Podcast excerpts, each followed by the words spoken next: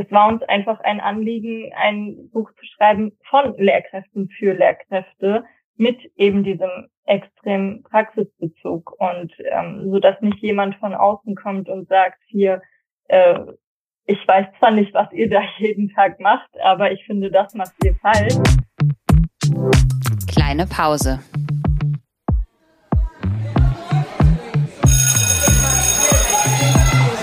Begegnungen in der Teeküche.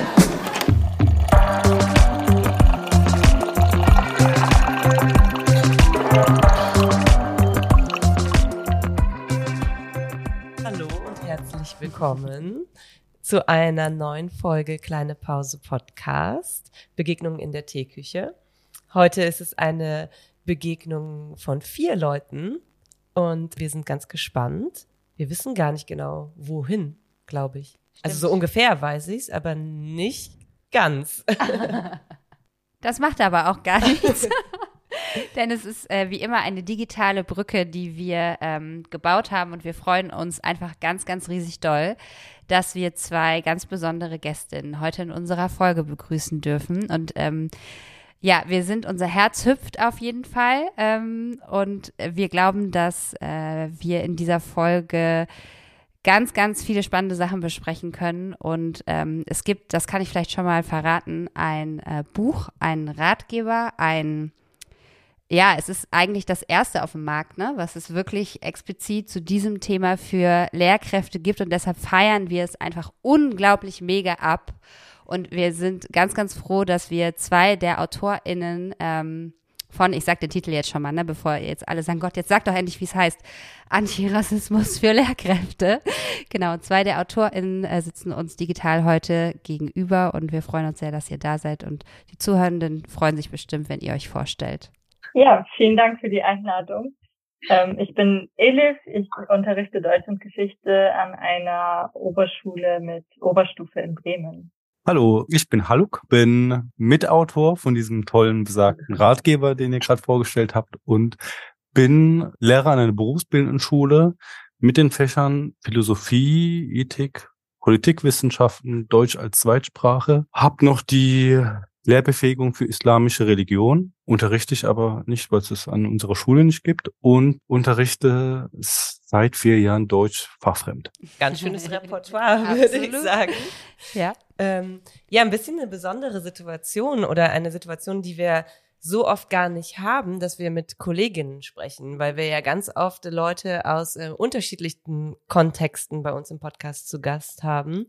Und wir freuen uns, äh, dass wir mal, also es soll jetzt kein Fachgespräch werden, so, also ich glaube, wir kommen auf viele Dinge zu sprechen, über die wir auch sonst sprechen, aber dass wir tatsächlich mal Kolleginnen, die auch immer noch aktiv in der Schule sind und in diesem System unterrichten, ähm, zum Austausch hier haben. Und vielleicht ist es auch gerade deshalb besonders spannend, dass ihr dieses Buch geschrieben habt aus dem System heraus, weil wir stellen ja auch oft Bücher vor oder sprechen über Bücher bei uns im Podcast, die vielleicht was mit Schule zu tun haben, aber dann irgendwie doch nicht direkt aus dem, aus der Arbeit heraus oder aus der Praxis heraus entstanden sind. Und ich glaube, das ist ein, eine Besonderheit vielleicht dieser Folge. Jetzt ist so ein bisschen die Frage, wie fangen wir an mit den Anekdoten, weil eigentlich steckt vielleicht schon so ein bisschen in der Frage nach der Anekdote mit drin, wie ist es zu dem Buch gekommen? Aber das will ich euch natürlich auch nicht irgendwie ähm, jetzt schon so aufbürden, dass ihr das direkt ähm, mitverarbeiten müsst. Deshalb lasse ich euch einfach mal den Raum, ihr kennt ja den Podcast ein bisschen, zu entscheiden, mit was für einer Story ihr einsteigen wollt, ähm, was die da irgendwie dazu geführt hat, zu dem, was er jetzt macht. Und es muss nicht nur das Bücherschreiben sein. Ich habe an unserer Schule vor drei, vier Jahren einen Instagram-Account gestartet und wollte unseren kompletten Schulalltag wiedergeben, also was wir machen, die Schule präsentieren, die verschiedenen Bildungsgänge und so weiter. Wollte auch die SchülerInnen darstellen, alles, was die produzieren, machen und einfach das Leben und den Schulalltag schön darstellen. Irgendwie konnte ich aber viel nicht hineinpacken. Ja, also das war immer so, wie es Tuboka Ogete immer sagt, immer dieses Happy Land. Und bestimmte kritische Themen konnten halt nie angesprochen werden. Ja, ähm, und dann gab es ein paar Vorfälle, die irgendwie ich mit hineinpacken wollte. Das durfte ich dann aber nicht. Und dann kam Corona. Dann war das mit unserem Social Media Account auch erstmal auf Eis. Wir haben dieses Label Schule ohne Rassismus, Schule mit Courage und irgendwie wollte ich halt immer wieder auf ein paar Dinge aufmerksam machen. Und das wurde mir leider verwehrt. Und dann habe ich mir Gedanken gemacht und habe gesehen, dass es ein paar Accounts von Lehrkräften gibt und dachte, vielleicht machst du auch sowas. Hab mir mal die ganzen Accounts angeschaut und habe auch mal geguckt, in welche Richtung die alle gehen. Ich wollte jetzt nichts Neues kreieren, ja, aber ich dachte, okay, ähm, vielleicht gibt es ein paar Accounts, wo ich, wo ich denke, okay, das inspiriert mich super. Äh, aber irgendwie habe ich gesehen, zu Antirassismus oder zu Diskriminierung gab es nicht wirklich viel. Und wenn, dann hatten die keine große Reichweite. Also habe ich mir Gedanken gemacht, was machst du und wie strukturierst du das? Ähm, ich habe dann gesehen, dass viele immer querbeet was machen. Das hat dann immer ein bisschen so unübersichtlich gewirkt in man, im, auf den ersten Blick. Und dann habe ich mir dann halt so ein Konzept tatsächlich erarbeitet, dass ich immer die eine Spalte, das weiß ich, so Schul Schulalltag mache und dann in der Mitte war immer diese schwarze Kachel. Und weil das Instagram mir so liebt in Social Media irgend immer ein Porträt von mir, wo ich irgendeine Geschichte erzähle oder sowas. Und das habe ich dann halt so aufgebaut. Und dann habe ich mir natürlich auch Gedanken gemacht halt über einen Namen ich hatte so ein paar Ideen, so wie der Didaktor oder oder Hey Yumurtaje oder der Mikra-Lehrer. Es hat, hat alles nicht, irgendwie hat das nicht, das, da war, da ist der Funken nicht übergesprungen und das hat mir irgendwie nicht alles gefallen. Und dann war ich nochmal in, an der Schule, hab dann irgendwie Schüler rufen gehört, äh, Wallah, beste Lehrer. und so kam dann der Name und dann dachte ich, wie habt ihr mich gerade gerufen? Wallah, beste Lehrer. Okay, danke schön. Dann ist es. Dann dachte ich, okay, ich muss den Namen nehmen und ja. Und dann hat sich tatsächlich so langsam, ja, dieser Account aufgebaut und entwickelt und ich wollte auch erst gar nicht nur Richtung Rassismus oder Antirassismus überhaupt nicht. Ich wollte eigentlich viel mehr in Richtung Mediation und Streitschlichtung gehen, weil ich da diese Zusatzausbildung gemacht habe. Hab dann aber auch gemerkt, das funkt nicht. Das ist zwar unser Schulalltag, aber irgendwie. Äh, äh, und dann habe ich gesehen, dass Richtung oder habe dann durch die Beiträge gemerkt, dass Richtung ja äh, Diskriminierung und Antirassismus da ein Bedarf da ist und irgendwie hat sich das dann so nach und nach weiterentwickelt. George Floyd, Black Lives Matter, Hanau, alles das wurde alles irgendwie nicht thematisiert von den ganzen Accounts, die durch die Lehrkräfte oder durch die Lehrer in, äh, gemacht worden sind. Und da dachte ich, das kann nicht sein. Ja. Und irgendwie hat sich dann dieser Account irgendwie etabliert. Und auch kurze Zeit darauf, ich hatte noch keine 1000 Follower, also wirklich nicht, wurde ich dann auch vom Verlag an der Ruhe angeschrieben. Ob ich nicht Interesse hätte an dem Ratgeber mitzuwirken. Ich habe sofort zugesagt. ich dachte, yes, yes. Ja, genau. Das war jetzt meine Anekdote, meine Geschichte. Elif, ich gewann dich weiter. Vielen Dank schon mal. Bitte, bitte. Jetzt wissen auch ganz viele, mit wer, wer hier vor uns sitzt. Ich glaube, Jetzt sagen alle, ah, den Account kennen. Natürlich. Ja, ich ähm, habe so vorab mal überlegt, was ich für eine Anekdote erzählen kann, aber so ein bestimmter Moment ist mir jetzt nicht eingefallen, der das geprägt hätte. Aber was auf jeden Fall meinen LehrerInnen-Werdegang geprägt hat, ist, dass ich selber auf einer zu 99 Prozent weißen Schule war, also in so einer Dorfgegend und ich habe mich immer so ein bisschen als Alien gefühlt obwohl ich ähm, weiß gelesen werde, aber wenn man eben weiß, okay, die hat einen anderen Namen, anders klingenden Namen und ist Muslimin und ähm, ja, dann ist man natürlich mit diesem Fremdheitsgefühl leider sehr schnell konfrontiert. Und ich habe dann ähm, mich bewusst auch für diese, diesen Studiengang entschieden, weil ich eben Kindern mit, ähm, mit ähnlicher Herkunft eine Perspektive geben wollte und bin dann für meinen Ref aber wieder an einer Dorfschule gelandet. Und ähm, ich mochte die Schule zwar sehr gerne, aber ich habe mich da irgendwie selber wieder fremd gefühlt, obwohl ich diesmal in einer anderen Machtposition war als Lehrkraft. Aber trotzdem habe ich mich im Lehrerzimmer und vor den SchülerInnen wieder irgendwie so alienmäßig gefühlt und habe mich dann nach dem Ref äh, sehr bewusst an einer Schule in einem sogenannten Brennpunkt ähm, beworben. Also eine Schule mit sehr, sehr großem Migrationsanteil und das wollte ich sehr bewusst und bin mit der Entscheidung auch sehr, sehr glücklich. Da arbeite ich jetzt seit bald zwei Jahren. Und genau, während des äh, Rest noch wurde ich auch vom Verlag an der Ruhr angeschrieben aufgrund meiner Instagram-Tätigkeit. Also ich habe keinen reinen Lehrer-Account. Ich äh, poste da unter dem Namen Elif Kafkir, was eine Mischung aus meinem Mädchen-Nachnamen und meinem jetzigen Nachnamen ist. Mhm.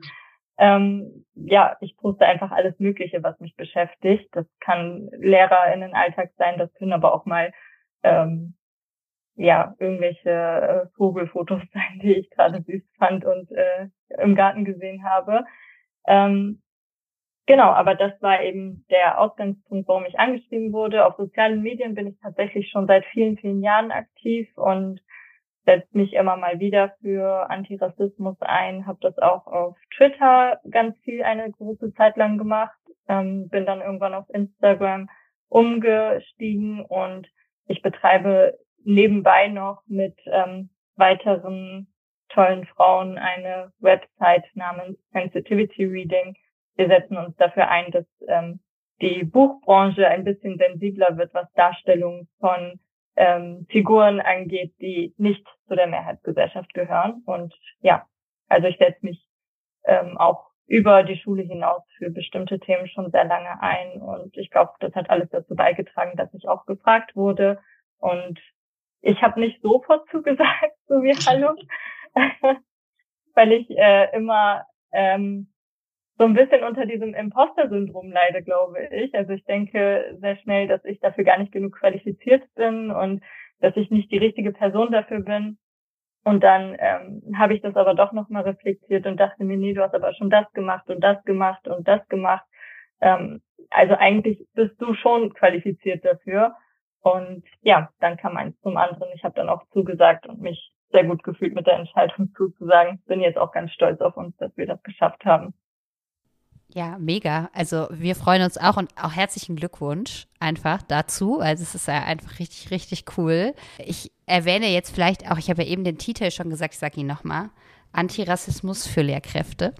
Und es gibt auch einen Untertitel, der heißt Handlung reflektieren, Sensibilität schaffen und Diskriminierung vorbeugen. Und was ich total spannend finde, Könnt ihr so ein bisschen beschreiben, wie ihr in diesen Prozess dann eingestiegen seid? Also inwiefern konntet ihr als AutorInnen bei der Konzeption quasi dieses Ratgebers mitentscheiden, mitwirken? Also ähm, vielleicht erwähne ich noch mal kurz unsere MitautorInnen. Ähm, wir haben das Buch also einmal mit Haluk zusammen, Haluk und ich waren beteiligt, aber auch ähm, Stephen Guy und Annalena Lutz und Eva Rupp. Und wir sind alle äh, Lehrkräfte aus Deutschland und auch sogar Österreich und alle auch ähm, gerade am Arbeiten in der Schule. Und wir haben auch eine Grundschullehrkraft und eben die berufsbildenden Schulen und Oberschulen, also alles irgendwie abgedeckt, was ich ähm, eine tolle Mischung finde. Wir sind äh, zwei AutorInnen mit türkischer Herkunft, ähm, zwei schwarze AutorInnen sind beteiligt und Eva ist unsere österreichische ähm, weiße Mitautorin in dem Fall, was aber auch eine sehr wertvolle Perspektive ist, wenn sie dann aus ihrer Sicht eben ihre Privilegien reflektieren kann.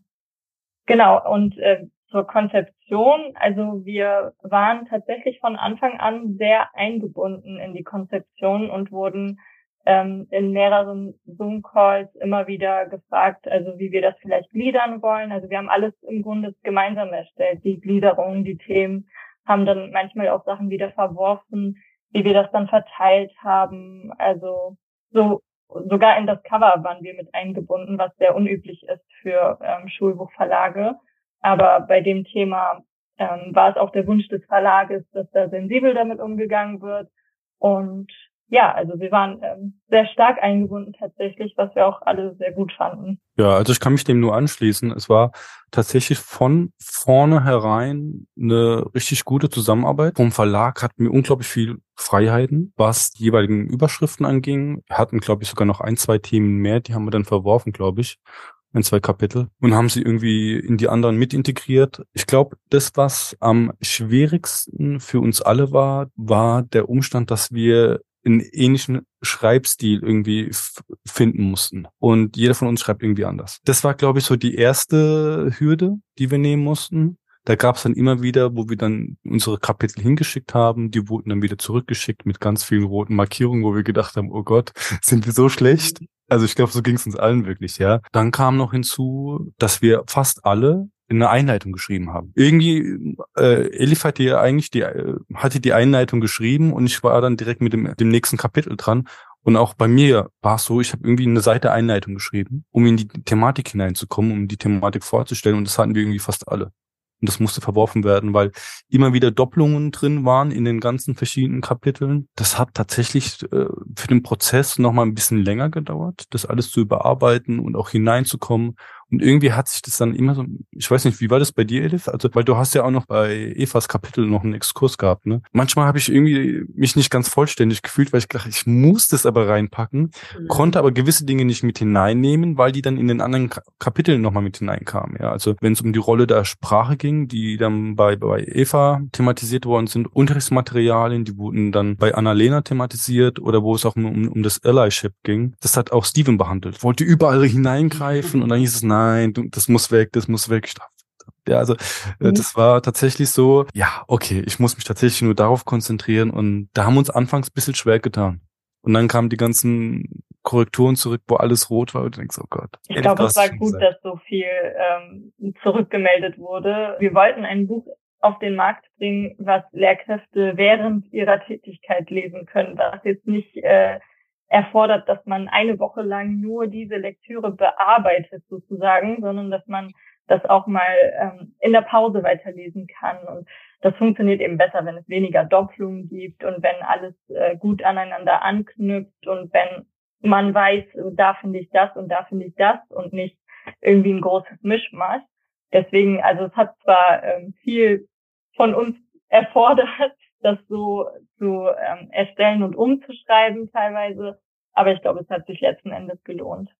Also der Gedanke, der mir direkt durch den Kopf geht, ist, wenn man mit sich mit dem Thema Antidiskriminierung auseinandersetzt und anfängt, ähm, irgendwo, wo auch immer dieser Startpunkt verortet ist, ähm, zu lesen, dann merkt man ja, dass je mehr man liest, desto mehr weiß man auf der einen Seite und desto weniger weiß man auf der anderen Seite. Also es wird ja immer komplexer, es wird ähm, ähm, ein, ein, ein ständiger Lernprozess und ein Prozess des Verlernens und dann ein Buch zu schreiben, was einen Einstieg liefern soll letztlich in dieses Thema in einem bestimmten Kontext, ist ja eine Riesenherausforderung, ähm, weil man muss ja logischerweise didaktisch reduzieren. Jetzt äh, ist es eine, eine Kompetenz, mit der wir ständig irgendwie umgehen müssen als Lehrkräfte. Und gleichzeitig ist man ja wahrscheinlich oder seid ihr ja auch an einem Punkt oder sonst wäre, glaube ich, dieses Dilemma vielleicht auch nicht aufgetreten, das du gerade beschrieben hast, Haluk, dass man ja weiß, okay, es wird nie ausreichend sein. Also alles, was ich jetzt hier schreibe, kann nur ein Impuls sein. Und das steht ja auch automatisch in einem Spannungsfeld des wie schreibe ich einen Ratgeber zu einem Thema, bei dem es eigentlich keine Rezepte geben kann, sondern bei dem jede einzelne Situation wieder ja irgendwie geprüft werden muss, ähm, reflektiert werden muss. Und trotzdem müssen wir Handlungs, also irgendwas ähm, äh, oder wolltet ihr mit Sicherheit, äh, ihr könnt mich gerne korrigieren, wenn es nicht so ist, was an die Hand geben, was irgendwie auch praktikabel ist und eben nicht direkt dieses Feld aufmacht und direkt auf der ersten Seite sagt, ähm, naja, nach dieser Lektüre werden sie weniger wissen als vorher. Das motiviert jetzt wahrscheinlich gerade Lehrkräfte nicht unbedingt dazu, das dann zu lesen. Ähm, deshalb finde ich das, glaube ich, nochmal so wichtig zu betonen, dass ähm, der Anspruch vielleicht auch gar nicht sein sollte, auch für die LeserInnen, ähm, ein Buch zu Antirassismus in der Schule zu lesen und zu denken, okay, jetzt habe ich dieses eine Buch gelesen und ab morgen gehe ich in die Schule und weiß Bescheid. Und das, das wird ja auch in dem, was ihr schreibt, klar. Also, dass man sich mit dem Buch auf einen Weg begibt, der aber nicht mit der letzten Seite des Buches endet. So, ich sehe euch jetzt schon nicken, also stelle ich gar keine Frage, sondern gebe euch den Raum, darauf zu reagieren. Wenn man sich jetzt die ganzen Bücher anschaut, die in den letzten Jahren rauskamen, und es waren ja wirklich sehr viele, die haben auch alle Rassismus in der Bildung besprochen. Wirklich fast alle. Aber nie explizit. Gut, das war auch nicht der Anspruch dieser Bücher. Ja, die wollten ja oft nur einen Überblick geben, dass Rassismus in der Bildung immer noch vorhanden ist. Vor allem auch meist nicht sichtbar. Und so habe ich mich teilweise gefühlt. Ich habe diese Bücher gelesen, gelesen, gelesen dachte, okay, da fehlt aber noch irgendetwas. Der Anspruch dieses Ratgebers war von vornherein nicht das nochmal zu wiederholen, was in den anderen Büchern schon drin steht, sondern direkt eine Stütze und eine Hilfeleistung für Lehrkräfte zu sein, die sich mit der Thematik eventuell nicht auskennen, die sich vielleicht auch teilweise ein bisschen hilflos fühlen und vielleicht auch einen Ratschlag brauchen. Also sagen, hey, Jetzt habe ich so, solche Fälle bei mir im Kollegium, wieder in der Klasse. Ich habe da mitbekommen, da ist wieder was äh, zwischen den SchülerInnen und, und, und Kollegen oder einer Kollegen passiert. Wie kann ich da intervenieren? Wie kann ich da eingreifen? Ich habe da wieder was ähm, im Geschichtsbuch gesehen. Das hat mir nicht gefallen. Was mache ich da? Wie gehe ich da sensibel mit um?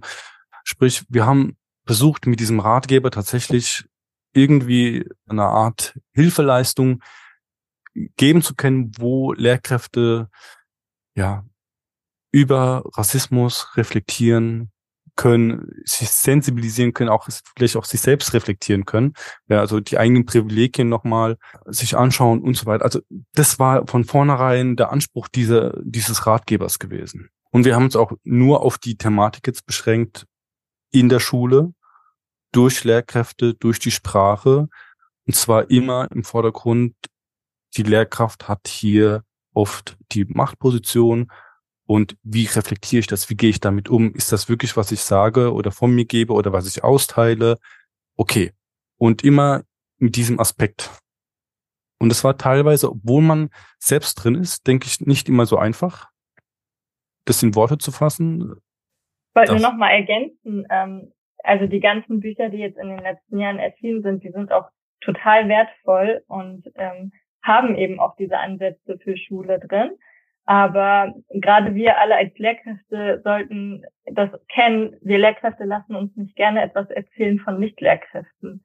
Also, dass da jemand kommt, der nicht in der Schule jeden Tag arbeitet und sagt, hier darauf und darauf und darauf musst du aber auch achten. Und dann gibt's aber auch noch ähm, das und das und das, worauf wir ja auch noch achten. Und diese Überlastung, die ist für alle, glaube ich, gang und gäbe.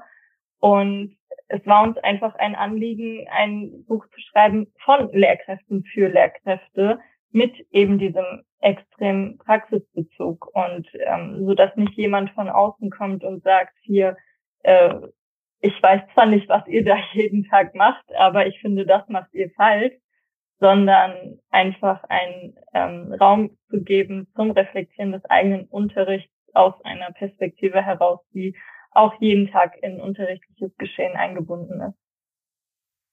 Ich finde auch als Lesende ist ähm, kann ich nur als Feedback jetzt quasi zurückgeben, dass genau das, was du gerade gesagt hast, ähm, dass das zu 100 Prozent ähm, auch die Ansprache ist. Also ich habe als Lehrkraft quasi in dieser, äh, in diesem Mindset als Lehrkraft dieses Buch gelesen und dachte, okay, das haben auf jeden Fall Menschen geschrieben, die Schulalltag kennen die wissen, äh, was bedeutet diese Institution, wie funktioniert die, welche Gremien gibt es, ähm, was sind auch einfach Situationen, die ähm, zum Alltag gehören, aber die gleichzeitig Konfliktpotenzial zum Beispiel mit sich bringen.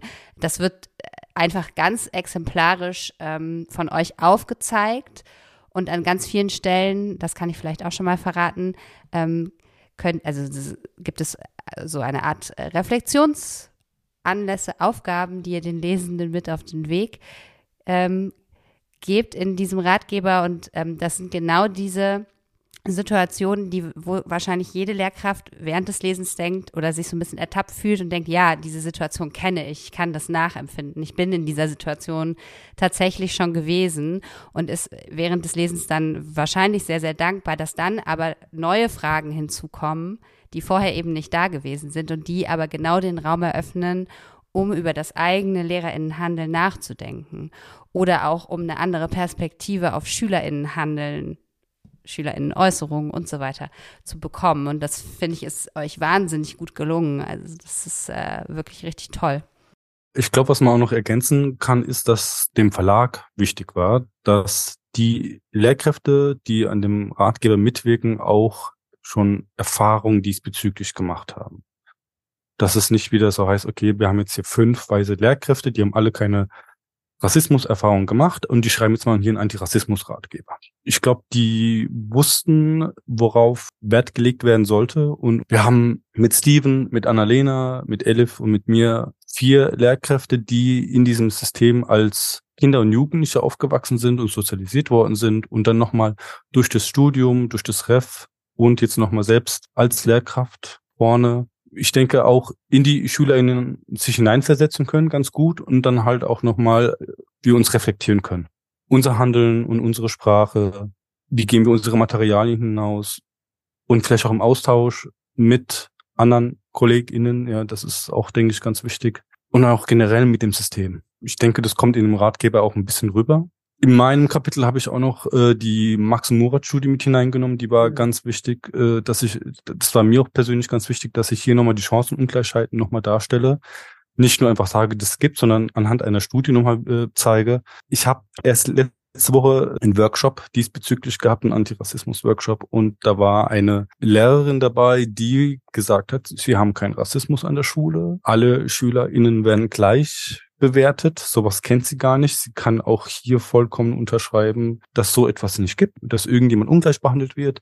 Man solle doch eher über Gewalt an Lehrkräfte reden. Und ja, ich glaube, sie hat da den Titel mit irgendetwas anderem verwechselt von dem Workshop und hat sich, glaube ich, nicht richtig gefühlt, wo sie eigentlich sein wollte. Sie hat sich ein bisschen missverstanden gefühlt auch. Der Seminarleiter hat dann auch versucht, hier nochmal einzugreifen und zu sagen, dass hier niemand irgendwie beschuldigt wird, ja, sondern dass hier nur aufgezeigt wird, dass es Rassismen gibt, dass hier auch Ungleichheiten und Diskriminierungsfälle passieren und dass wir darüber reden und auch nur diese aufzeigen wollen. Ob das funktioniert hat, weiß ich nicht.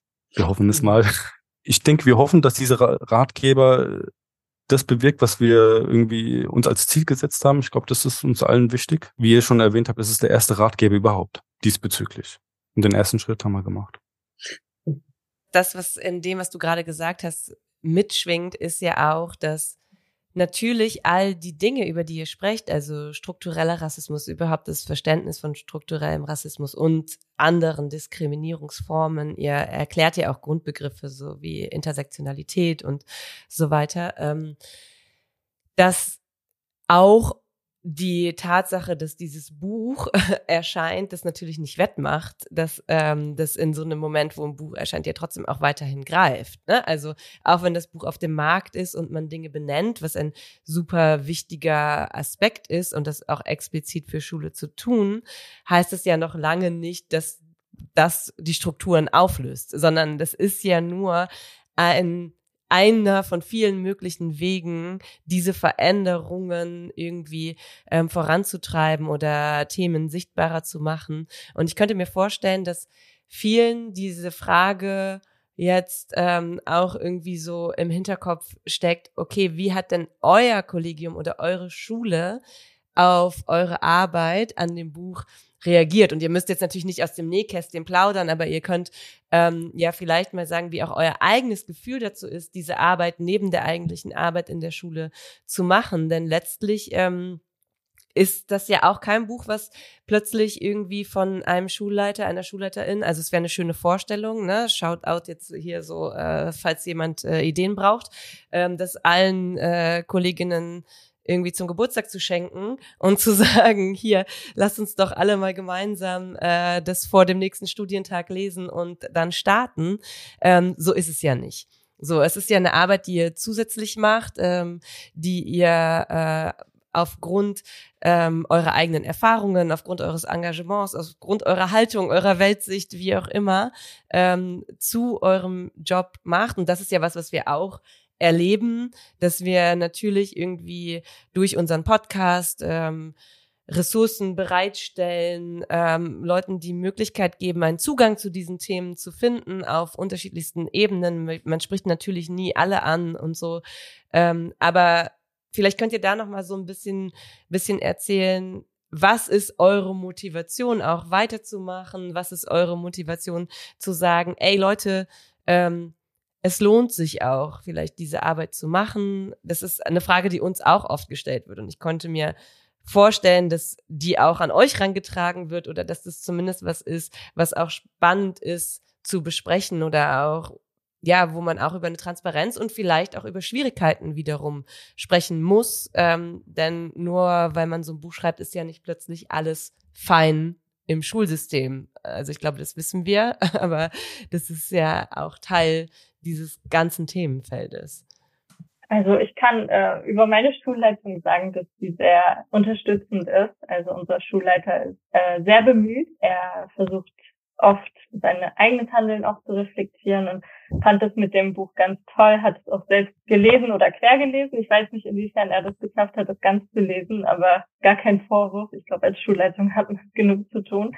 Ja, aber auf jeden Fall habe ich schon eine Unterstützung aus dieser Seite wahrgenommen. Im Kollegium selbst ähm, habe ich nicht so viel wahrgenommen, aber die Lehrkräfte, mit denen ich dann zu tun hatte und wie gesagt von Schulleitungsseite aus war es sehr äh, positiv. Was mir aber auch wichtig ist, äh, also ich gehe damit jetzt nicht so hausieren, auch bei anderen Lehrkräften, dass ich jetzt an einem Buch beteiligt war. Ich finde, da muss auch so irgendwie diese persönliche Bereitschaft erstmal da sein. Aber ich möchte auch nicht die sein, die jetzt ein Buch geschrieben hat und sich dann zurücklehnt das passt ja auch zu dem, was ihr beschrieben habt. Also mir ist es ganz wichtig, dass ich das auch wirklich in meine Praxis mit einbringe und dass ich Räume schaffe, in denen sich unsere Schülerinnenschaft, die ja wirklich sehr, sehr äh, divers zusammengesetzt ist, wirklich gesehen fühlen kann und wohlfühlen kann. Und ich hatte jetzt aufgrund eines leider traurigen Ereignisses äh, zuletzt die Möglichkeit dazu, das ähm, große Erdbeben, das es in der Türkei und in Syrien gab, und wir haben, ähm, also ich habe das mit äh, drei, nein, zwei weiteren Kolleginnen initiiert, dass wir eine große Veranstaltung und eine Spendenaktion in der Schule gemacht haben. Sehr schnell hat sich die Schülervertretung mit eingebunden und es ist eine riesige Aktion daraus geworden.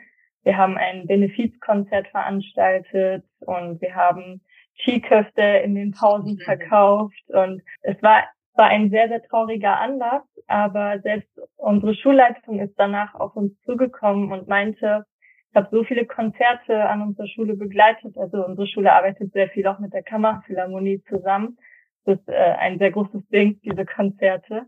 Und er meinte, ich habe so viele Konzerte miterlebt und begleitet, aber ich hatte noch nie einen Abend erlebt, der so der so friedlich gelaufen ist und so äh, diese Stimmung, die da herrschte und ich habe die Eltern, die da waren, noch nie in die Schule bekommen. Warum waren die jetzt plötzlich da? Und das war einfach eine tolle Möglichkeit, um darüber zu reden, wie wichtig es einfach ist, dass man sich mit der Schule, ähm, auf die man geht, identifizieren kann und dass diesen Raum zu schaffen, dass sich SchülerInnen damit identifizieren können. Das kommt ja auch daher, wenn man ihre Lebensrealität äh, berücksichtigt, darauf eingeht. Und in diesem Fall war es dann eben, dass viele äh, betroffen waren durch ihre Familienmitglieder vom Erdbeben. Aber auch ähm, alleine, dass es eben so ein Essen war, das sie von zu Hause kennen, was verkauft wurde. Und jetzt zum Beispiel, also daraus ist dann ein Gespräch entstanden und wir planen ein gemeinsames Iftar-Essen nach den Osterferien und auch das wird wahrscheinlich wieder ein schöner Anlass sein, um zusammenzukommen, um sich äh, mehr mit seiner eigenen Schule zu identifizieren. Und mir ist es ganz wichtig, solche Räume zu schaffen. Und ähm, das ist eben das so, das Buch ist die Basis, aber wir müssen es äh, ja immer wieder praktizieren. Genau, wir müssen immer wieder Räume schaffen, um das auch wirklich vorzuleben und aufzuzeigen.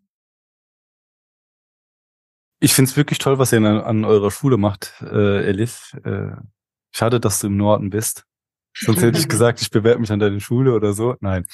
Ähm, Wir könnten aber, das gebrauchen. Dankeschön. Also wenn jede Schule so wäre, dann wäre das wirklich, äh, dann glaube ich, könnte man sich äh, in, an jeder Schule wohlfühlen.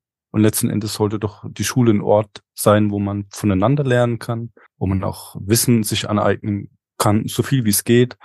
Und dass die Schule einfach mit Leben gefüllt ist. Mit diversen Möglichkeiten, mit verschiedenen Lebensgeschichten und so weiter. Als der Ratgeber erschienen ist, gab es einige Lehrkräfte, die sich sehr für mich gefreut haben, auch einige Freunde, die sich sehr für mich gefreut haben. Meine SchülerInnen, die ich betreue, zu denen ich in die Klasse gehe, die haben das gefeiert. Die fanden das alles super toll. Die haben gesagt, hey, ihr müsst halt weiter so. Wir supporten sie. Aber es gibt natürlich auch KollegInnen, die sagen, ist das notwendig? Haben wir nicht andere Probleme? Haben wir wirklich ein Rassismusproblem an unserer Schule? Das ist doch eher ein anderes Problem. Also ich habe tatsächlich Gespräche geführt. Ich gebe euch mal ein Beispiel. Ich habe mich mit einer sehr lieben Kollegin unterhalten, die ich wirklich sehr mag und sehr schätze. Und die hat dann aber auch paar Sachen gesagt, wie, ja, aber jetzt schau mal. Die Frankfurter beschweren sich auch nicht, dass sie Rassismus erfahren. Ich da, was meinst du damit? Ich, ich, ich kann dir nicht folgen, ich verstehe dich nicht. Weil es gibt doch die Frankfurter Würstchen. Und über die macht man sich ja auch lustig. Da habe ich gemeint, das ist jetzt nicht dein Ernst. Du vergleichst doch jetzt nicht hier schwarze Menschen mit den Frankfurter Würstchen. Das, du kannst es auch nicht miteinander vergleichen. Ja, okay, das ist vielleicht ein bisschen übertrieben, hast recht. Aber jetzt mal ganz ehrlich. Die ganzen Türken, die hier sind, die können halt auch alle kein Deutsch. Okay, einige können Deutsch. Aber die Eltern können kein Deutsch. Und ich sag nicht, ich höre mir diesen Monolog nur an und denke mir, genau, du hast es gerade gehört, diese Eltern haben es ihren Kindern ermöglichen können, dass sie das Abitur erreichen können, dass sie das Abitur machen können, dass sie die Sprache doch wunderbar beherrschen, dass sie mehrsprachig aufwachsen, sich integriert haben. Was willst du mehr? Ja, aber. Und das Aber hier und das Aber da. Wir haben teilweise wirklich lange diskutiert. Und das Interessante ist, wenn du im Lehrer im Zimmer bist, bist du nie alleine. Dann kommt von der, von der anderen Seite ein Kollege Okay, hallo, jetzt muss ich aber noch was anderes von dir wissen. Die Silvesternacht in Berlin. Was sagst du dazu? Wie viele Menschen leben in Kreuzberg? So und so viel, 100.000. Wie viele von denen haben einen Migrationshintergrund? Das sind 100, über 150.000. Wie viele von denen haben diese Aktion gestartet? Laut den Nachrichten 40. Jetzt kommen Zahlen oder Meinungen heraus, Zahlen heraus, dass es sogar noch weniger waren. Du bist BWL-Lehrer und du bist Mathelehrer. Wie viele Prozent sind das? Ja, okay. Da habe ich gemeint, Leute, das war ja nicht nur in Berlin-Kreuzberg, das war ja überall. Aber es wurde nur über Kreuzberg berichtet und das ist eine einseitige Berichterstattung. Und es führt dazu, dass die Menschen, die sich hier eigentlich wohlfühlen, Teil dieser Gesellschaft sein wollen, nicht berücksichtigt werden. Man, wird nie als Teil dieser Gesellschaft betrachtet, weil man bärtig ist, weil man einen anderen Namen trägt, weil man anders aussieht und so weiter und so fort. Und immer diese Gespräche zu führen, da müssen wir doch längst drüber hinweg sein. Wir müssen es auch Englisch begriffen haben.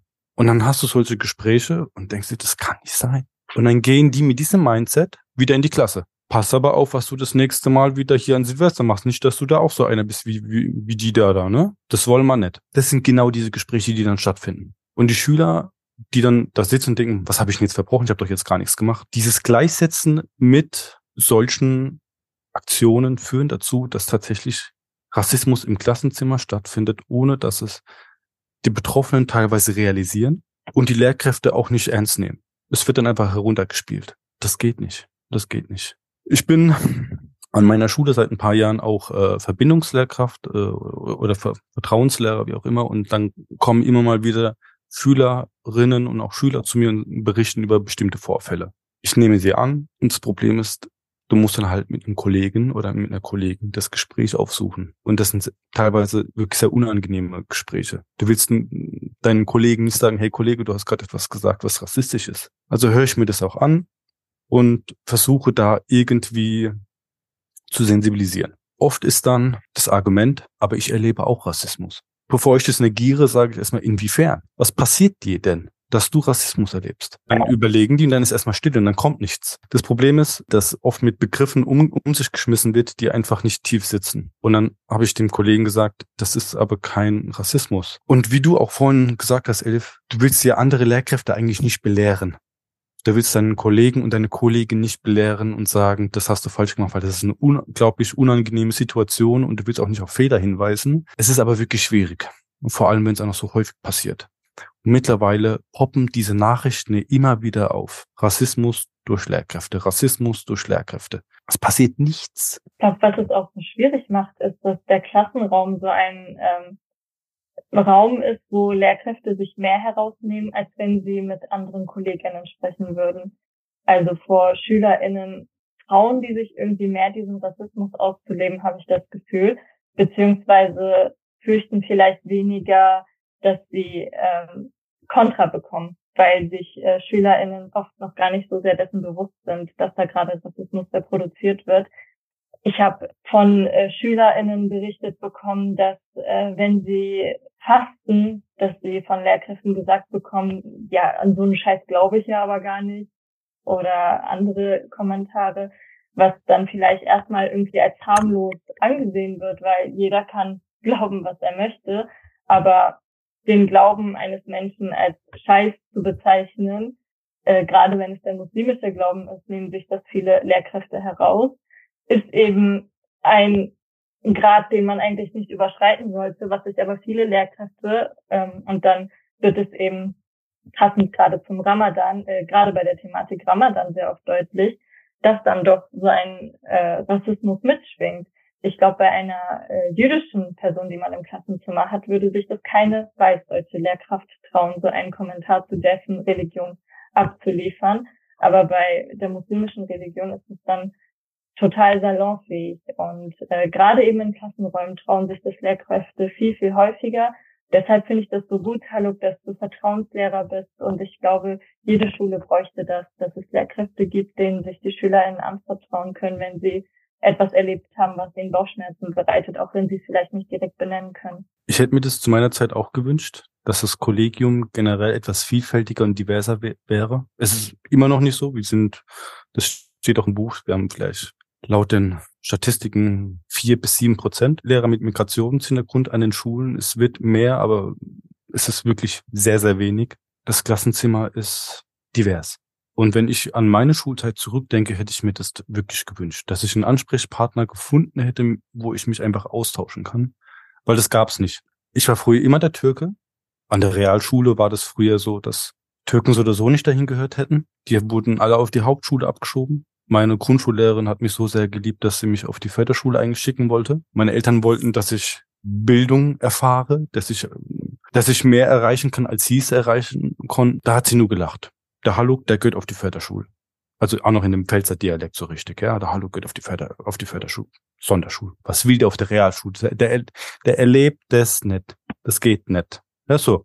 Ich war auf der Realschule und ihr müsst euch das so vorstellen, 1500 Schüler innen waren auf der Schule und von denen waren vielleicht fünf mit einem Migrationshintergrund. Fünf bis zehn, mehr nicht. Jetzt ist es anders. Und ja, meine Laufbahn war dann halt Berufsschule, habe dort mein Fachabitur gemacht, eine Ausbildung zum Informatikkaufmann, dann Wirtschaftsingenieurwesen studiert, habe das abgebrochen, weil es mir nicht gefallen hat. Zivildienst noch, das war damals noch Pflicht und habe dann gemerkt, okay, ich muss irgendwie in die soziale Schiene, habe dann mein Abitur nachgeholt Richtung Sozialwesen und da wurde mir dann bewusst, okay, ich will irgendwas in dieser Schiene machen und wurde dann auch von Schülern angesprochen, die türkisch und iranischen Migrationshintergrund haben, ob ich, ob ich Lehrer wäre. Und ich habe kurz überlegt und habe dann spontan gesagt, äh, ich bin Lehrer in Ausbildung geil, wir hatten noch nie einen türkischen Lehrer und was weiß ich. Und ich habe dann so eine Beziehung zu diesen Jungs aufgebaut. Diesen Beruf hätte ich mir niemals vorstellen können, niemals. Aber ja, ich habe die Jungs dann zum Hauptschulabschluss, also zur Berufsreife dann begleitet, zweimal die Woche als Projekt während des Abiturs. Und dann habe ich halt ja Lehramt studiert. Und was ich noch sagen wollte, ich war immer der Türke. Als ich 16 war, war 9-11. Ich habe das nicht verstanden damals, was da passiert ist. Ich, hab, ich kann mich noch, noch sehr gut an diesen, an diesen Moment erinnern, ich war in Mannheim in der City und alle sind stehen geblieben. Und alle haben auf die Bildschirme gestarrt und ich wusste nicht, was da los war. Ich habe nur diese Flugzeuge gesehen, wie die reingeflogen sind. Dann bin ich vom, vom Türken zum Terroristen mutiert. Das war, in dieser Schulzeit war das so. Meine Mutter wollte auch, dass ich mein Bart abrasiere, generell, weil wenn du ein Bart getragen hast, dann warst du automatisch als Terrorist abgestempelt worden. Müsst euch das so vorstellen, das ging so lang. Ich bin in die Uni gefahren, immer, und obwohl der Zug voll war, war der Platz neben mir immer frei. Ich habe sogar immer Bücher neben mir so, so offensichtlich gehalten, irgendwelche philosophischen Bücher, dass sie sehen, dass ich ein ganz lieber Mensch bin. Der Platz war immer leer. Und dann wurde ich zum, zum Flüchtling. 2014, 2015. Also dieses, die sind alle gleich, die haben alle dieselbe religiöse äh, Identität, die gehören alle zum Islam an und sehen so oder so alle gleich aus. Das, das macht was mit einem. Und das Interessante ist ja, oder bin an einer Schule, wo ich viele Schüler, viele SchülerInnen habe, die einen muslimischen Background haben. Die kommen aus der Türkei, aus dem Libanon, Syrien, Afghanistan, Albanien, Kosovo, also von überall her und ich habe ein sehr gutes Verhältnis zu meinen Schülern. Ich liebe es, mit denen zu kommunizieren. Ich liebe einfach, äh, es mit denen zusammen zu sein und wir haben ein sehr gutes Verhältnis. Das, das denke ich mir jetzt mal. Wir reden auch über viel allgemeine Dinge oder alltägliche Dinge, Dinge, die sie interessieren. Das hätte ich früher nicht machen können. Und die erzählen mir auch andere, also schulische Dinge, Probleme, Konflikte. Und da versuche ich halt einmal meinen Beitrag zu leisten. Und das hätte mir damals gefehlt. Wie viel mehr Lehrkräfte mit einem muslimischen Background, jüdischen Background, schwarze Lehrkräfte, Lehrkräfte mit Kopftüchern und so weiter und so fort. Also eigentlich alles, was, was wir in der Gesellschaft haben, sollte es eigentlich auch im Lehrerinnenzimmer geben. Ja, keine Ahnung. Vielleicht können wir mit diesem Ratgeber ein bisschen was in diese Richtung leisten, beisteuern. Ähm, das hoffen wir. Das war auch unser Anspruch und unsere Motivation und deswegen machen wir auch diese Arbeit weiter, die wir machen, tagtäglich. Und das gilt auch für euch. Das macht ihr ja auch. Aber man kämpft teilweise gegen Windmühlen an und das merkt ihr ja auch, ne? Klar. Ähm, es wäre, also erstmal danke, dass du deine eigenen äh, Erfahrungen teilst. Das schiebe ich mir vorweg, ähm, denn das ist nie selbstverständlich und Gleichzeitig ist es so wichtig, sie immer wieder zu hören, auch in unserem Podcast immer wieder zu hören, denn es sind Erfahrungen, die sich sehr ähneln, die auf die Strukturen verweisen, die ähm, durch auch Elif durch de, deine Aussage ganz am Anfang, ne, dieses ich habe mich wie ein Alien gefühlt, ähm, was du was du gesagt hast, das haben wir in unseren jetzt mittlerweile ähm, wir haben eben kurz drüber gesprochen, 55 Gesprächen, wir hören das nicht zum ersten Mal. Und wenn man anfängt, sich mit diesen Themen auseinanderzusetzen, dann sind es ja genau die Dinge, die auf den strukturellen Rassismus verweisen, die ähm, erklären, das sind keine also nicht nur, ne, auch äh, eure persönlichen eigenen Erfahrungen, aber es sind eben auch kollektive Erfahrungen, die ähm, die es anders zu betrachten gilt, als einfach nur zu frame, als ja gut, aber das ist jetzt eben dir passiert und das verweist nicht auf irgendetwas Größeres. Ähm, deshalb danke dafür und ich glaube, man kann diese Geschichten nicht oft genug erzählen und nicht oft genug hören ähm, und sich immer wieder bewusst machen. Und dieses gegen Windmühlen kämpfen, weil da wollte ich jetzt eigentlich drauf reagieren, ähm, das verweist ja eben auch darauf, dass das System in sich natürlich nicht äh, einfach mal so von Rassismus befreit werden kann und äh, auch von anderen Diskriminierungsformen. Und dass es eben auch nicht ausreicht, sich mit ähm, explizit mit äh, einem antirassistischen Ratgeber auseinanderzusetzen, ähm, ist ist ja eigentlich klar. Und trotzdem ist es so ein wichtiger Anfang. Und trotzdem müssen wir ja irgendwie auch einen Anfang finden und unterschiedliche Zugänge. Ne? Wir reden immer wieder mit ähm, Menschen wie Karim Ferraidoni, der das in der Universität macht und versucht in die ähm, Lehrerinnen-Ausbildung ähm, in der Lehrerinnen-Ausbildung zu etablieren. Also nicht nur er, ne, aber als ein Beispiel. Ähm, Menschen, die das über den Kunst- und Kulturbetrieb machen. Ähm, Menschen, die das machen, weil sie in ihren Büchern auch das Schulsystem erwähnen, aber vielleicht nicht explizit sagen, wie geht man im Schulsystem damit um. Dann eure Rolle, die sagen, wir schreiben was von Lehrkräften für Lehrkräfte ähm, oder unsere Rolle, wir, wir sagen, okay, wir machen das in Form eines Podcastes. Ähm, und das finde ich eben auch so wichtig, immer wieder anzuerkennen und auch bei der vielleicht Kritik der, in der Lektüre oder was weiß ich, was, was Leute denken, die vielleicht diesen Ratgeber lesen, sich immer wieder klar zu machen, das ist ein Teil von einem großen, notwendigen ähm, irgendwie Veränderungsprozess, den man auf unterschiedlichste Art und Weise anstoßen kann. Und deshalb hat auch jeder Teil so eine extreme Wertigkeit. Ne? Ob das jetzt auch dein Instagram-Account oder eure Instagram-Accounts sind, die ganz unterschiedliche Leute vielleicht bespielen können, als so ein Buch, das ähm, bei einem Schulbuchverlag ähm, rauskommt und dann in einem Regal steht und dadurch vielleicht andere Lehrkräfte erreicht, die auch nur vorbeigehen und sagen, huch, was ist das denn? Nehme ich mir mal mit, wollte ich mich eh schon mal mit auseinandersetzen. Das sind ja ganz viele verschiedene Ebenen und ich glaube, das ist jetzt so eine kleine Motivationsspeech, weil das natürlich frustrierend ist, dass man sagt, ja, man kämpft gegen Windmühlen an, ja, man bekommt Gegenwind, ja, man wünscht sich natürlich, dass die Ressourcen, die existieren, auch bei den Kolleginnen ankommen, dass man nicht immer wieder in diese ellenlangen Gespräche da verwickelt wird, ähm, weil man sich denkt, okay, es ist doch alles gesagt. Okay, wir haben doch, keine Ahnung, 50 Podcast-Folgen dazu gemacht. Hier ist das Buch, hier ist das Buch. Wir haben doch schon vor, keine Ahnung, äh, fünf Jahren die äh, N-Wort-Frage, um das jetzt auch nochmal kurz, weil es so aktuell ist, reinzuwerfen. Wir haben das doch alles schon geklärt. Es gibt doch schon all das dazu. Und äh, das wird man aber nicht vermeiden können auf diesem Weg. Und deshalb ist es, glaube ich, gut, je mehr Repertoire man hat und je mehr Tools und sagt, guck mal, es gibt sogar für alle unterschiedlichen Lern äh, Typen Möglichkeiten. Du kannst lesen, du kannst damit anfangen, du kannst Podcast hören, du kannst diese Doku gucken, du kannst ähm, das Fachwissenschaftliche lesen ähm, und hier vielleicht das etwas äh, Niederschwellige, was bewusst so geschrieben ist, dass man es während der Praxis irgendwie hinbekommt und so weiter, Workshops besuchen und so weiter und so fort. Ähm, das finde ich einfach total wichtig und das möchte ich auch nochmal betont wissen einfach, ne, dass ihr da natürlich nicht alles abdecken könnt und es gleichzeitig so eine große Bedeutung hat, dass es diese einzelnen Bausteine gibt und dass es auch nur zusammen funktioniert und zusammen heißt mit wirklich jeder einzelnen Person, die sich diesen Themen auf die eigene Art und Weise annimmt. Und Chrissy zuckt schon so neben mir, das war jetzt auch so ein langer Monolog, deshalb gebe ich das ab. Ich wollte dich gar nicht unterbrechen. Nein, alles gut. Ich hätte jetzt wahrscheinlich an zehn Stellen auch noch äh, bestärkend da einhaken können und hätte das jetzt ähm, auch nochmal in meine Worte fassen können. Das mache ich jetzt aber nicht.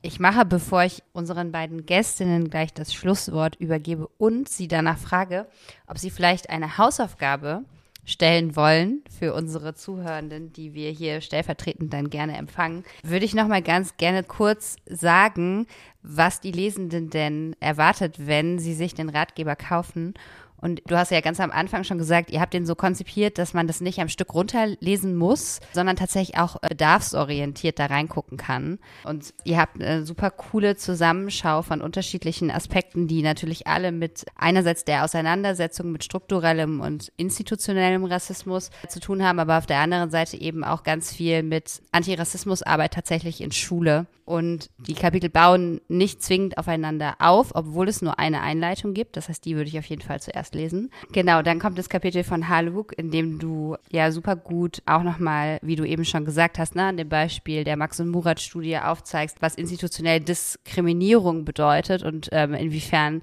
SchülerInnen davon betroffen sind. Und das belegst du ja auch wissenschaftlich auch nochmal vielleicht wichtige Information, dass das nichts mit Emotionalität und subjektiven Eindrücken zu tun hat, sondern eine wissenschaftliche Tatsache ist an der Stelle. Weil es ist die Verantwortung von jeder einzelnen Lehrkraft, sich damit auseinanderzusetzen. Dann geht es um die Sprache.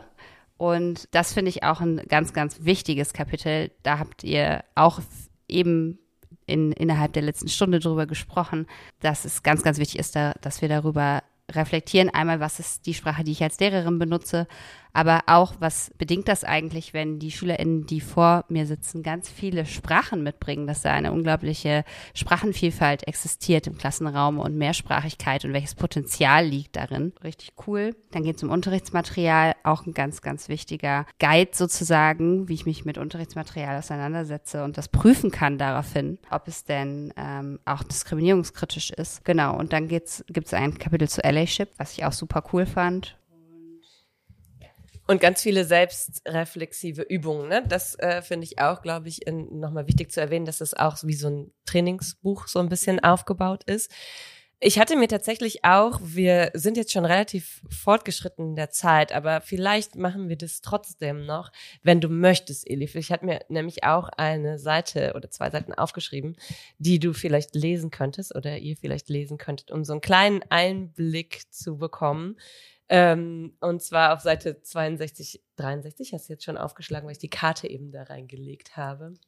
Ähm, da ist ein kleiner Exkurs zum Thema ähm, ein Name ist nicht nur ein Name. Und ich glaube, das ist ein Kapitel, was ganz oder oder ein, ein Ausschnitt, der ganz gut aufzeigen kann, auf wie vielen Ebenen ähm, das, wovon ihr schreibt, eine Rolle spielen kann. Und es ist auch immer was, immer wieder was, was, was wir schon angesprochen haben oder was immer mal wieder angesprochen wird. Aber ähm, vielleicht eignet sich das ganz gut, um so einen Einblick ins Buch zu bekommen, wenn du möchtest. Das ist jetzt mit einem Fragezeichen versehen. Du kannst natürlich auch sagen, nee, ich habe jetzt gerade keine Lust. Das wäre auch total in Ordnung. Aber ich glaube manchmal, wenn es schon ein Buch gibt, ist es auch ganz schön, was daraus zu hören.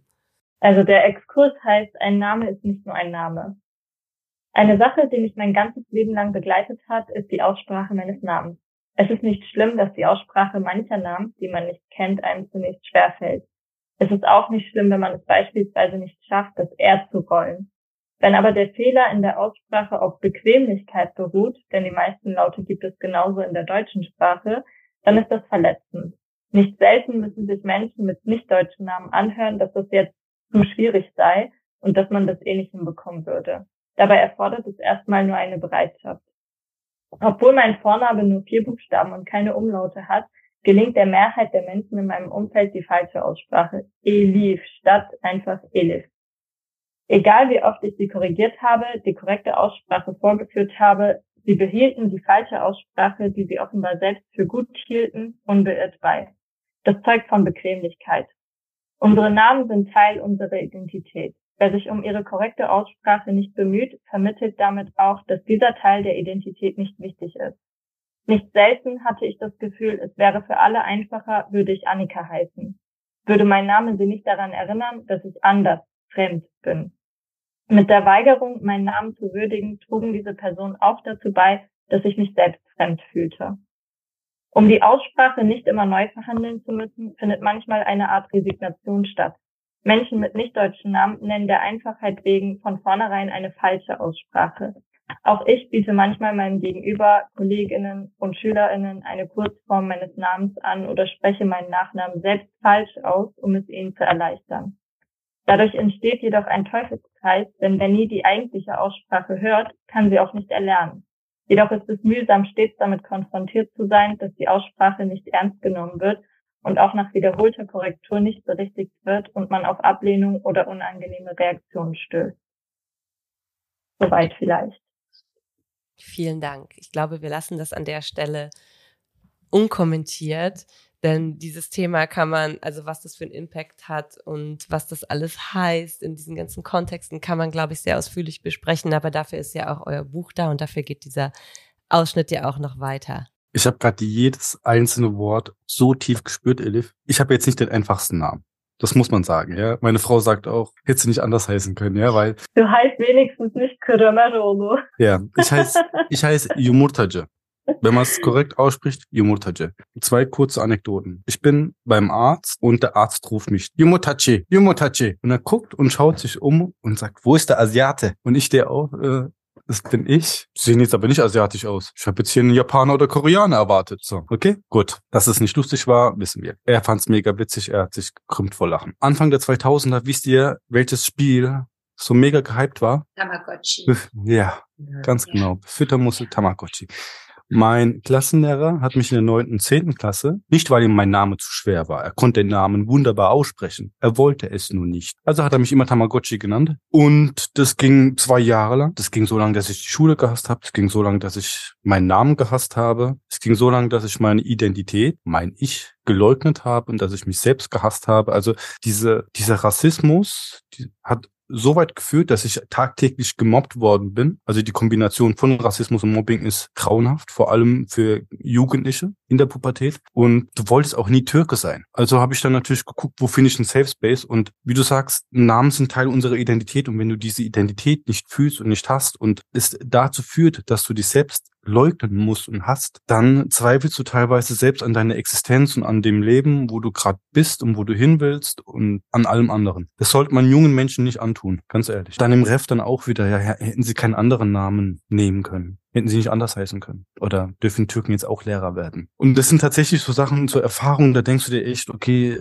ja, der Name ist nur ein Name. Und dann denkst du dir auch teilweise, hättest du dich vielleicht nicht umnennen sollen, dass du dir einen anderen Namen zulegst, damit du einfach Rassismus entgehst diesen alltäglichen. Aber wie hätte ich mich dann nehmen sollen? Hätte ich mich dann gefühlt? Also diese, diesen Teil der Identität würde ich ja aufgeben, den ich dann wahrscheinlich eh lange beiseite gelegt habe. Und die Frage dann wäre, ob du dich dann mit dieser neuen Identität wohlfühlen würdest. Oder ob du das überhaupt akzeptieren könntest, ob das andere Leute dann akzeptieren. Weil wenn ich jetzt Schmidt heißen würde, du siehst, da bin ich aus wie ein Schmidt. Und das ist so, dieses Anerkennen und dieses Wertschätzen, das fehlt teilweise. Ich kann das voll nachvollziehen mit dem Wechseln des Namens. Ich habe vor zwei Jahren geheiratet und mein Mädchenname ist nicht direkt als türkisch identifizierbar, Kavadat. Äh, kommt auch aus dem Balkan, könnte aber auch irgendwie griechisch sein oder wie auch immer. Und die Privilegien davon habe ich immer genossen, als es dann darum ging, okay, welchen Nachnamen nehmen wir? Und ich habe mich dann so sehr dagegen gewehrt und dachte immer, das ist, weil ich Feministin bin und ich möchte meinen Mädchennamen behalten. Und irgendwann ist mir dann tatsächlich aber bewusst geworden, nee, der Hauptgrund ist, dass ich nicht die Rassismen mit übernehmen will, die mit dem Nachnamen meines Mannes mit einhergehen. Und äh, wäre sein Nachname irgendwie Can oder irgendein anderer einfacher türkischer Nachname, hätte ich mich überhaupt nicht so sehr dagegen gewehrt. Und das war einfach so ein krasser Verstehensprozess, auch wieder für mich. Und da sieht man mal wieder, wir äh, müssen uns auch selbst immer mal wieder hinterfragen. Und für ihn war das einfach von großer Bedeutung, weil er gesagt hat, ich habe das, was ich geschafft habe, mit diesem Nachnamen geschafft, trotz dieses Nachnamens. Und deswegen ähm, bin ich nicht bereit, diesen Nachnamen aufzugeben. Und für mich war das dann auch irgendwie so ein, wiederum auch eine Trotzreaktion, dass ich mir gesagt habe, okay, du willst den Nachnamen nicht, weil er mehr mit Rassismus konfrontiert wird, dann nimmst du ihn jetzt erst recht an. Und äh, gehst da jetzt durch, wodurch er auch gehen musste. Und es ist echt hart. Also selbst für türkischsprachige Menschen ist dieser Nachname nicht leicht auszusprechen und das erlebe ich äh, tagtäglich, dass es ähm, auf viele Herausforderungen stößt. Und im Laufe dieses Exkurskapitels beschreibe ich zum Beispiel auch, dass mich eine Schule kontaktiert hat, äh, die mich anwerben wollte. Und der ähm, Herr meinte am Telefon direkt, ja, äh, guten Tag, Frau ihren Nachnamen kann ich gerade nicht aussprechen. Und dann ist für mich direkt klar gewesen, nee, wenn, wenn nicht mal der Versuch stattfindet, dann werde ich da ganz bestimmt nicht arbeiten wollen. Also ja, spielt eine riesige Rolle und für unsere SchülerInnen natürlich umso mehr.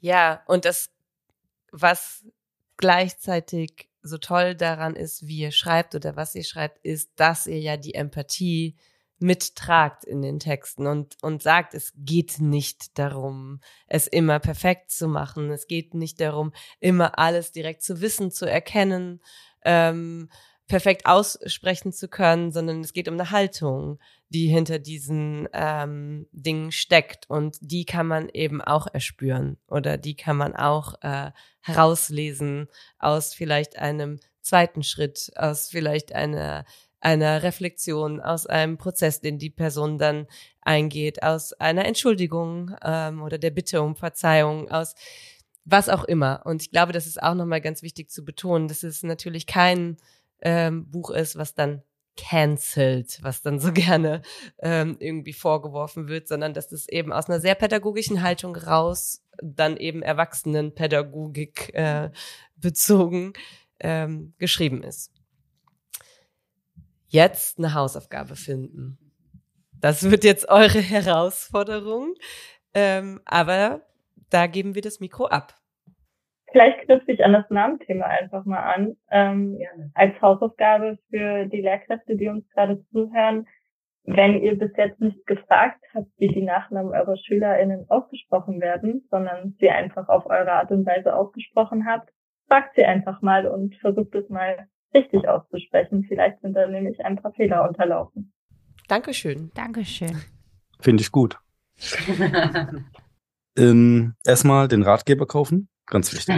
Und unsere Motivation ist es, diesen Ratgeber in den nächsten fünf bis zehn Jahren an allen Schulen, Universitäten, Studienseminaren, eventuell auch Bibliotheken zu finden als Nachschlagewerk für Antirassismus für Lehrkräfte und PädagogInnen. Ja, also es ist nicht nur für Lehrkräfte, sondern auch für PädagogInnen sehr interessant. Also sprich für SozialarbeiterInnen, für ErzieherInnen.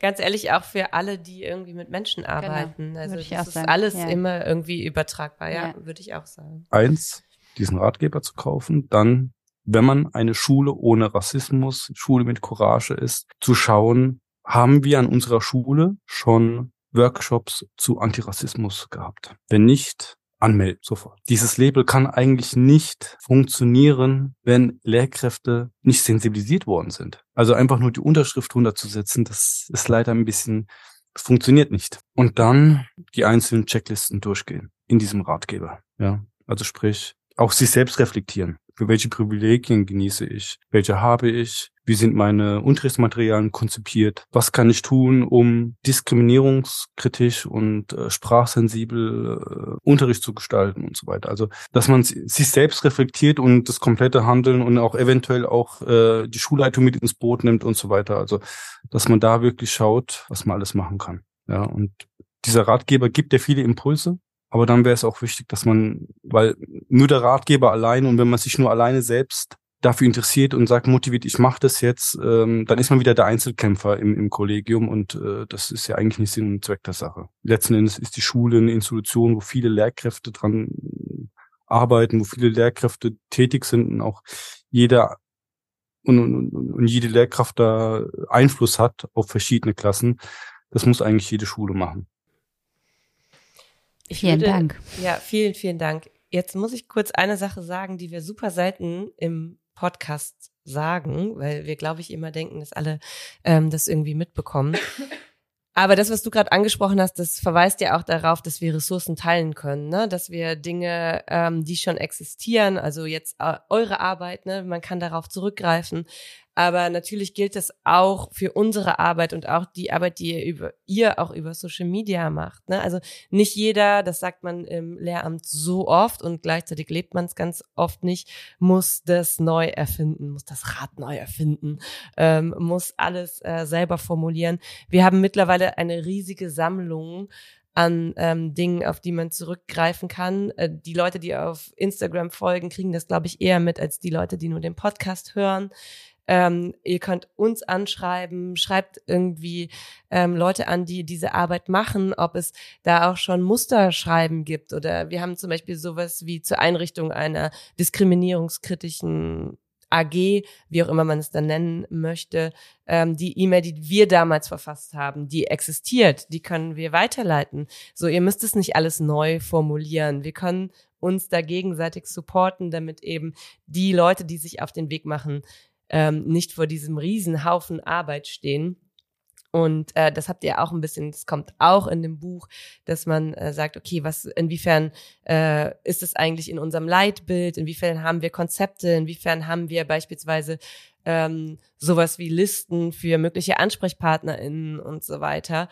Und das ist ja absurd, wenn das jetzt beispielsweise jede Schule in Köln selber machen müsste. Also ich nehme jetzt mal uns als Stadt, obwohl es die andere Schule schon gemacht hat. Ne? Also das ist was, wo man einfach sagen kann, so schreibt uns an, also das Angebot können wir jetzt nur machen ähm, und schreibt Leute an, von denen ihr seht, dass die diese Arbeit machen und formuliert es dann für euch um. Wir haben sowas wie Mustermails an Verlage, wenn einem diskriminierungsrelevantes äh, Material auffällt also vieles, vieles, vieles existiert. Hm. So. Und das finde ich, glaube ich, auch nochmal wichtig zu betonen, weil wir das auch gar nicht so oft machen, weil wir so selten über die Praxis reden und oft über Diskurse.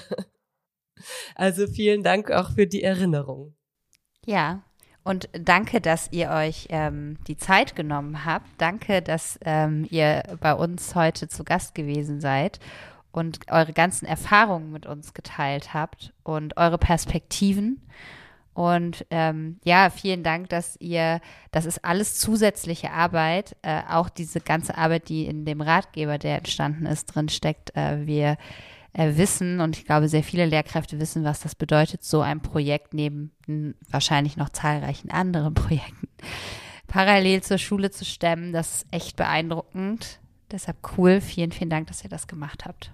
Und der Dank geht natürlich auch an eure KollegInnen, die jetzt gerade nicht genau. hier sind. Grüße gehen raus, wir verlinken alle in den Show Notes, ja. alle Accounts und so weiter. Und ihr verweist ja auch noch auf ganz viel weitere Literatur. Also es ist ein, ein Anfang. Mhm. Vielen, vielen Dank und vielen Danke Dank fürs Zuhören. Für alle, die gerade dabei sind. Vielen Dank für die Einladung. Genau, und danke auch für eure Arbeit, die ja. ihr immer neben der Schule noch macht. Das können wir nur zurückgeben, ja. Vielen, vielen Dank. Bis zum nächsten Mal. Bis zum nächsten Mal. Bis zum nächsten Mal. Tschüss. Tschüss.